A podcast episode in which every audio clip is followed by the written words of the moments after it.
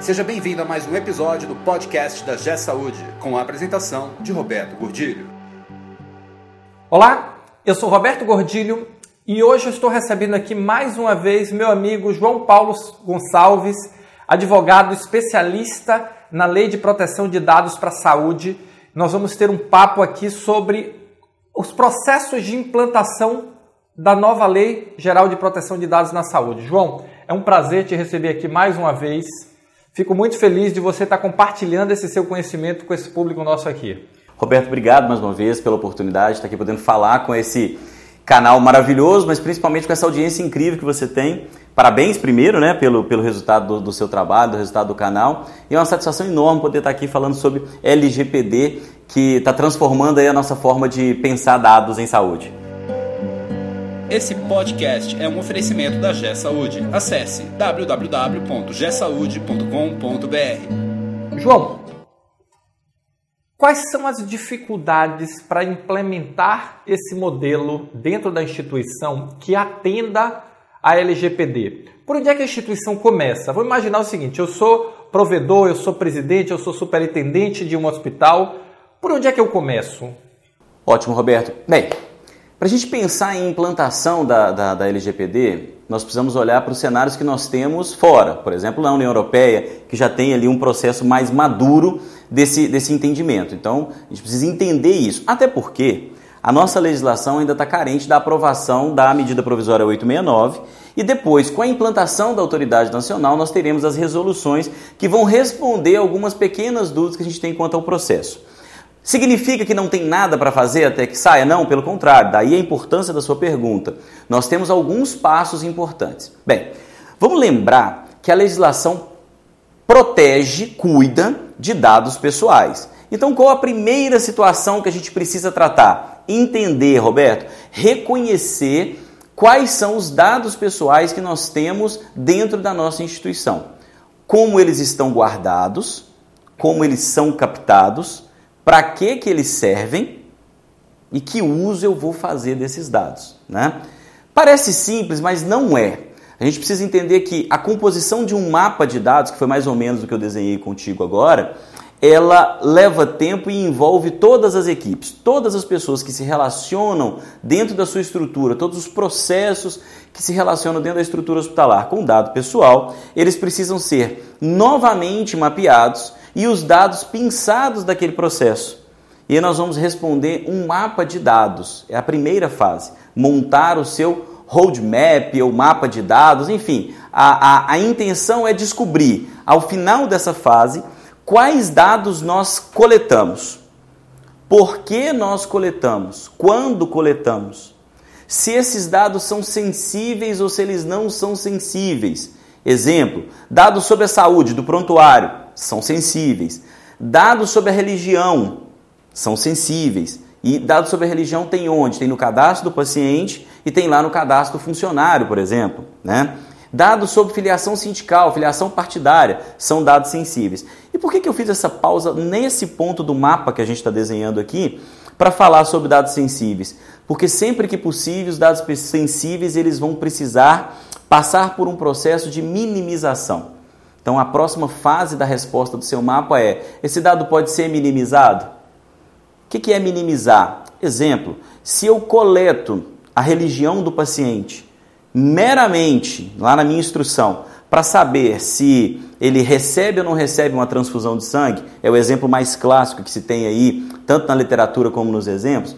Eu preciso entender se eu preciso saber a religião de todo mundo. Às vezes é melhor só perguntar assim: Paciente, tudo bem em receber transfusão de sangue? Aí ele vai responder sim ou não. É melhor ter um sim em mais ou menos 1% da sua base de dados do que ter um conjunto de dados sensíveis de várias outras religiões que não afetam a decisão que você precisa tomar. Então esse processo aí de minimização também reduz a gravidade do dado. Então eu vou perguntar: qual dado eu tenho, como eu coleto, para que eu coleto, quando eu coleto, quem coleta, quem acessa, se ele é sensível, se ele não é sensível, se sensível, se pode ser minimizado, Se minimizado, como minimizar e quais os efeitos da minimização? Ao final disso, eu vou responder onde esse dado está guardado e se ele se repete na minha base de dados. O dado sensível não minimizado, o dado sensível não minimizado, nós vamos trabalhar conceitos de criptografia, porque a gente está falando de proteção. Mas isso vai ser desdobramento da primeira fase, que é o mapa de dados. Então, hoje, a primeira coisa que a gente precisa fazer, antes de pensar em qualquer outra resolução, legislação, implantação da autoridade, é começar a compor o mapa de dados, é começar a entender como eu tenho dados pessoais, onde esses dados estão e o que, que eu faço com eles. E uma questão importante, pelo que eu entendi que você colocou, é o seguinte: não são só dados do paciente, são todos os dados da instituição. Então eu tenho dados de funcionários, eu tenho dados de fornecedores, eu tenho dados de paciente. Então assim, a lei ela não trata especificamente da informação de prontuário, da informação do paciente. Perfeito, Roberto. Veja, a lei ela traz conceitos muito claros. Ela diz: é controlador, ou seja, é responsabilizado pela lei aquele que coleta e trata dados pessoais, seja pessoa física, seja pessoa jurídica, seja de direito público, seja de direito privado. O que a gente precisa pensar então é que lá no consultório eu sou o único médico. Os dados que eu trato, me afeta, a lei me afeta? Eu sou pessoa física ali, não sou pessoa jurídica. Sim, te afeta, porque os dados são coletados com caráter comercial. E quais dados? Os dados da sua secretária, os dados da portaria do seu prédio, os dados da portaria do hospital, os dados de médico, os dados de funcionário, os dados de prestadores de serviço. Seja pessoa física ou jurídica é responsável e qualquer dado pessoal. E aqui eu preciso fazer uma menção, Roberto, ao que é entendido pela lei como dado pessoal. Dado pessoal pela legislação é qualquer dado que identifique direta ou indiretamente uma pessoa. Então, na hora de compor o mapa de dados, nós vamos ter esse cuidado de identificar realmente o que é dado pessoal, o que não é dado pessoal e qual o tratamento que a gente vai dar. Isso vale para qualquer dado pessoal recebido pela instituição. João, como é que fica a questão da, da pesquisa? Porque hoje, você sabe, nós trabalhamos na saúde há muitos, há muitos anos e assim, tem o famoso faz uma query. Oh faz uma query e aí o dado da query vem a TI manda o dado da query para quem pediu. Quer dizer, a partir de agora, a partir da, da, do início da vigência da lei, isso é um risco enorme. Porque faz uma query, ali está indo nome, está indo data de nascimento, está indo toda a identificação do paciente. Muitas vezes não há uma preocupação, principalmente nas instituições que têm uma uma TI menos desenvolvida, menos engajada, menos preocupada com essa questão da, da segurança da informação. Quais são os riscos disso acontecer? E nós sabemos que acontece. Está acontecendo agora? Está acontecendo, tá acontecendo, agora, em algum lugar. Independente do momento que a gente estiver vendo esse vídeo, está acontecendo agora em algum lugar. Bem, é, é, de fato nós temos esse, esse hábito, né? E é da necessidade do negócio. Nós precisamos separar dois momentos. A lei traz 10 bases legais que justificam o tratamento de dados. A ideia é exatamente não inviabilizar nenhum processo. Então eu não posso pensar que a minha instituição vai perder uma forma de trabalho porque eu não consigo listar uma relação de pacientes é, é, internados a partir de uma, de uma consulta ao banco de dados. Isso é permitido, tá? Totalmente permitido. É o que eu vou fazer com essa consulta é que merece observação. Tá? Então, a, o cuidado passa a ser para que, que você quer essa saída de dados? O que, que você vai fazer com esse relatório? Ah, não, vou mandar essa lista de pacientes com o nome do paciente, celular e e-mail para um meio marketing para fazer uma campanha. Isso não pode. O paciente não consentiu. Isso não foi autorizado na hora que foi captado. Isso, isso não pode. Né? Eu não, é, a ideia da lei é proteger as pessoas, então isso não pode, ok? Bem, e o que, que pode? Pode qualquer coisa, desde que estejamos preparados para entender exatamente o resultado que aquilo vai ter e como vai afetar ali o, o, o paciente ou o titular de dados. E nasce uma figura com a LGPD, um, o pessoal tem chamado de nova profissão, né? que na União Europeia chama de PO, Data Protect Officer. Aqui na nossa lei nós chamamos de encarregado de proteção de dados, que ele funciona como um consultor. Ele é responsável por dizer como fazer? Não. Ele vai dizer se pode, se é legal, se está dentro da legislação, se está dentro da política de tratamento de dados da instituição. Então é o encarregado de dados, é o DPO, né? O pessoal tem chamado aí de DPO aqui também no Brasil. É o DPO que vai ter esse papel de dizer se aquele tratamento que você quer dar na query, na consulta ao banco, se ela pode ser realizada ou não. Se ela obedece à base legal, por exemplo, do legítimo interesse do controlador. Então, se, a base, se o, o, o, o na análise o DPO, o encarregado, entender que aquela consulta ela é legal, ela está dentro dos princípios da política de proteção de dados, ela pode ser realizada. Então, o que a gente passa até agora é um intermediário, alguém que vai ser consultado sobre a possibilidade ou não daquela execução. Então, isso separa um pouco a resposta que você me pediu. Quais as consequências? Vamos imaginar no exemplo que dei se vocês faz, fazem ali uma consulta e o resultado daquela consulta ao banco é uma lista de todos os pacientes que passaram pela casa com e-mail e telefone. E se essa lista for vendida, por exemplo, para um meio marketing, nós vamos ter um cenário de que aquela lista vazou, aqueles dados vazaram, é o conceito de vazamento, né, de data breach. Então, mesmo tendo sido vendido, o dado vazou, ele não foi feito para aquele propósito. As sanções são: se o titular se queixar junto à NPD, a NPD vai querer explicações sobre como que aquilo aconteceu. E aí eu retorno a um conceito que nós começamos a tratar no vídeo é, é, é, na última vez que estive aqui contigo, em que nós falávamos sobre a importância do log. Então, toda vez que nós fizermos uma query, que nós fizermos uma consulta, que nós extraímos um dado, um dado não nativo, eu vou precisar da participação do encarregado como consultor, como informação, né? Se aquilo não estiver dentro de uma política, se for algo extraordinário, ele vai precisar fazer uma validação daquilo. Em alguns casos, a gente vai precisar de uma avaliação de impacto na, no, no, nos dados, que é a IPD, mas isso é um outro assunto que merece quase que um, um vídeo exclusivo para a gente tratar disso, né? É, e saber quem fez aquela consulta, que dado saiu daquela consulta, porque se essa lista vaza para um meio marketing e se o titular se queixa, ao ser consultado pela NPD, em razão daquele dado, a instituição vai ter que prestar esclarecimento sobre por que, que emitiu aquela consulta, quem teve acesso àquela consulta, para as investigações de interesse tanto do titular quanto da instituição, quanto principalmente da NPD, para que elas sejam executadas e a gente encontrar aí o responsável. Não encontrou o responsável, a gente vai estar sujeito a sanções da própria lei, como eu disse, 50 milhões de reais, a contar aí das principais, é, é, das possibilidades é, iniciais, como advertência, punição, até um percentual do seu faturamento bruto. É um risco grande, né? Deixa eu te fazer uma pergunta. Eu sei que isso que eu vou lhe perguntar não acontece no Brasil, mas na França às vezes acontece.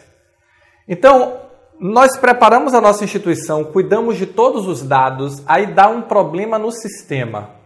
O fornecedor liga e diz: preciso fazer uma conexão no banco de dados. Eu estou abrindo. No Brasil isso não acontece, mas na França às vezes acontece. Tá certo? Perfeito. E aí, um fornecedor externo faz uma conexão no seu banco de dados com acesso total. Normalmente ele tem um acesso de administrador e aí todo o seu controle, toda a sua proteção, toda a estrutura que você fez, você abriu um canal que bypassou tudo isso. Como é que nós podemos e vamos pensar para trabalhar nessa relação, principalmente com os fornecedores, que novamente, eu sei que no Brasil não acontece, mas na França, quando acontece, esse problema precisa ser resolvido. Sim, lá a GDPR já atua nesse sentido, né? Exatamente. A, a, pergunta é muito boa, porque de fato nós temos aí na França, né? Brincadeira, nós temos essa necessidade ainda. Nós sabemos que, apesar de todos os esforços, né? É, é, o acesso, vez ou outra, ele precisa ser executado por um fornecedor ou outro de software, seja ele de um RP da saúde, seja da folha de pagamento, por exemplo. De, exatamente, deixando muito claro isso, gente. A LGPD ela protege todos os dados pessoais que a instituição tem. Mas vamos para o seu exemplo, né? Uma figura, eu falei aqui sobre titular, que é aquele que confia o dado, falei sobre controlador, que é aquele que controla o dado, que tem o dado, mas faltou falar sobre o operador de dados. O operador é uma figura que já existe na lei, Roberto, é, que é exatamente esse seu fornecedor. A gente vai imaginar da conexão, mas a gente poderia pensar num data center. a gente poderia pensar no agendamento online, a gente poderia pensar num banco de dados nas nuvens compartilhado. O operador ele tem responsabilidades semelhantes ao do controlador e ele é punido no mesmo rigor, tanto que a legislação trata essa figura como agente de tratamento de dados, quando ela associa controlador e operador, ok? Então a gente precisa imaginar o seguinte: eu tenho a necessidade do acesso? Tenho. Eu tenho um contrato que prevê isso? Opa! Por que, que eu fiz a pausa? Porque é exatamente nesse ponto que a gente vai precisar ficar atento. Os nossos fornecedores vão precisar repactuar os nossos contratos, em que eles vão, não obstante a própria legislação já estabelecer essa responsabilidade, eles vão precisar assumir esse compromisso de que dentro da sua estrutura também existe um mecanismo de proteção, existe política, processo e procedimento que prevêem a segurança do dado que eles estão acessando. E aí eles se responsabilizam por eventuais brechas ou vazamentos. Lembrando que os acessos feitos pelos fornecedores deveriam também ser objeto de log exatamente para que eu possa comprovar que aquele dado que ele consultou, se vazar, vazou por ele. E aí a responsabilidade, ela é uma responsabilidade compartilhada. A lei já estabelece a corresponsabilidade. O que o contrato e o compliance vai, vai, vai permitir é que a gente transfira totalmente em uma ação de, de regresso, cobrando aí do prestador eventuais danos ou lesões que a empresa, que a instituição venha a ter em função de um ato desse operador. Legal. Pelo que eu entendi você falar, me corrija aí se eu estiver errado, é o seguinte: a implantação dos procedimentos para atendimento da lei é uma implantação multidisciplinar. Então eu vou envolver a área de recursos humanos, eu vou envolver o jurídico, eu vou envolver a TI, eu vou envolver diversas áreas, área de compliance. Como é que nós vamos, como é que você vê a questão de sincronizar tudo isso? Esse é um desafio que eu falo muito da gente colocar o trabalho multidisciplinar dentro da instituição, não é cada um só vendo sua caixinha, é um desafio fazer todo mundo entender porque assim, esse desafio nós temos com processos quando nós falamos. Quando nós falamos de lei, aí é pior ainda, porque é do jurídico. Ninguém quer saber que, que é afetado por aquilo. É um grande desafio esse, né? É um enorme desafio, mas está na linha do trabalho que você já desenvolve aqui no, no na GE Saúde, né? É, que é exatamente entender que qualquer instituição de saúde ela é muito maior do que as suas áreas individuais. E as áreas elas se complementam em processo e entregas. A participação de todos, especialmente na fase inicial e na fase final da implantação da LGPD, é indispensável. Não há que se pensar que o jurídico vai saber exatamente onde o dado é coletado, como ele é coletado. Eu preciso da participação ali, se a gente fala de entrada do paciente, do gestor de hotelaria, eu preciso do, do responsável pelo atendimento. Se eu vou falar de RH, eu preciso saber exatamente quais são os fluxos e quem vai me responder isso é o gerente do departamento pessoal, é o gerente do recursos humanos, é o gestor de pessoas da instituição. Então a gente não tem como montar um mapa de dados pensando em primeira fase, sem a participação de todos. Pensando em conclusão, porque depois de entendido o mapa, nós vamos passar para ajuste de contrato, definição com fornecedor de software, criptografia de dados, ampliação do sistema de segurança interno em termos de firewall, proteção de equipamento, gestão de e-mails. Então tem uma toda uma estrutura, isso é um projeto, então vai ter fases que vão ter responsáveis. A primeira fase envolve todo mundo. A segunda fase vai envolver áreas específicas, como jurídico, departamento de tecnologia e a terceira fase, se a gente fosse colocar assim simples, é, é, é numa linha simples de, de implantação, a terceira fase é a parte de treinamento. É a parte que eu, que eu venho reiterando isso. A lei pela lei não pode ser o motivo pelo qual nós vamos tratar isso.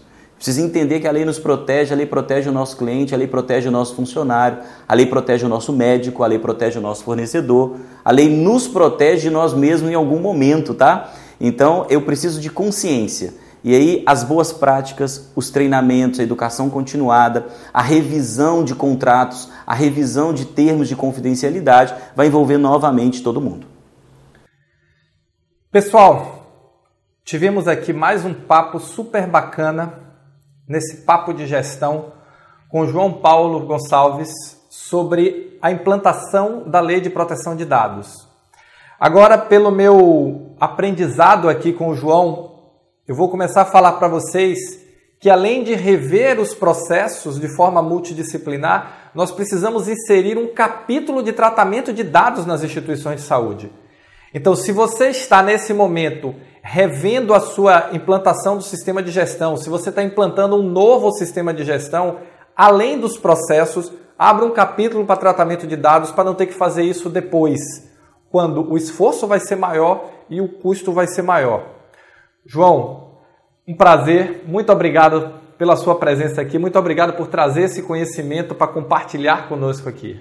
Mais uma vez, muito obrigado por estar aqui, o prazer e uma satisfação enorme. Eu a mencionava nos bastidores aqui, né? Vou contar um pouquinho do, do, do, do make-off aqui, é, a importância e o compromisso que nós precisamos ter com o resultado. Né? Entender que a lei ela protege a gente é importante, entender que a divulgação disso e fazer com que vocês compreendam um pouco melhor ou pelo menos se interessem em buscar o assunto é uma responsabilidade que nós temos e eu fico muito contente de poder compartilhar com vocês e fazer essa pequena provocação e nesse espaço maravilhoso ainda fico mais à vontade. Obrigado, Roberto, obrigado mesmo. Pessoal, grande figura aqui. Os contatos do João estão aqui embaixo. E aí eu, eu vou perguntar agora. A gente tem que cuidar dessas coisas, né? João está autorizado a divulgar. Autorizado. Tem meu consentimento público aí para divulgação dos dados. Então os dados do João Paulo Gonçalves estão aqui embaixo. Quem tiver interesse em saber mais sobre a lei, quem tiver interesse em preparar sua instituição para a lei, fique à vontade, pode procurá-lo para tirar dúvida, para trocar ideias. Muito, muito obrigado a você que está nos assistindo. Valeu, muito obrigado e nos encontramos no próximo vídeo. Tchau! Você ouviu mais um episódio do podcast da G Saúde com a apresentação de Roberto Godilho. Conheça também o portal da G Saúde. Acesse www.gsaude.com.br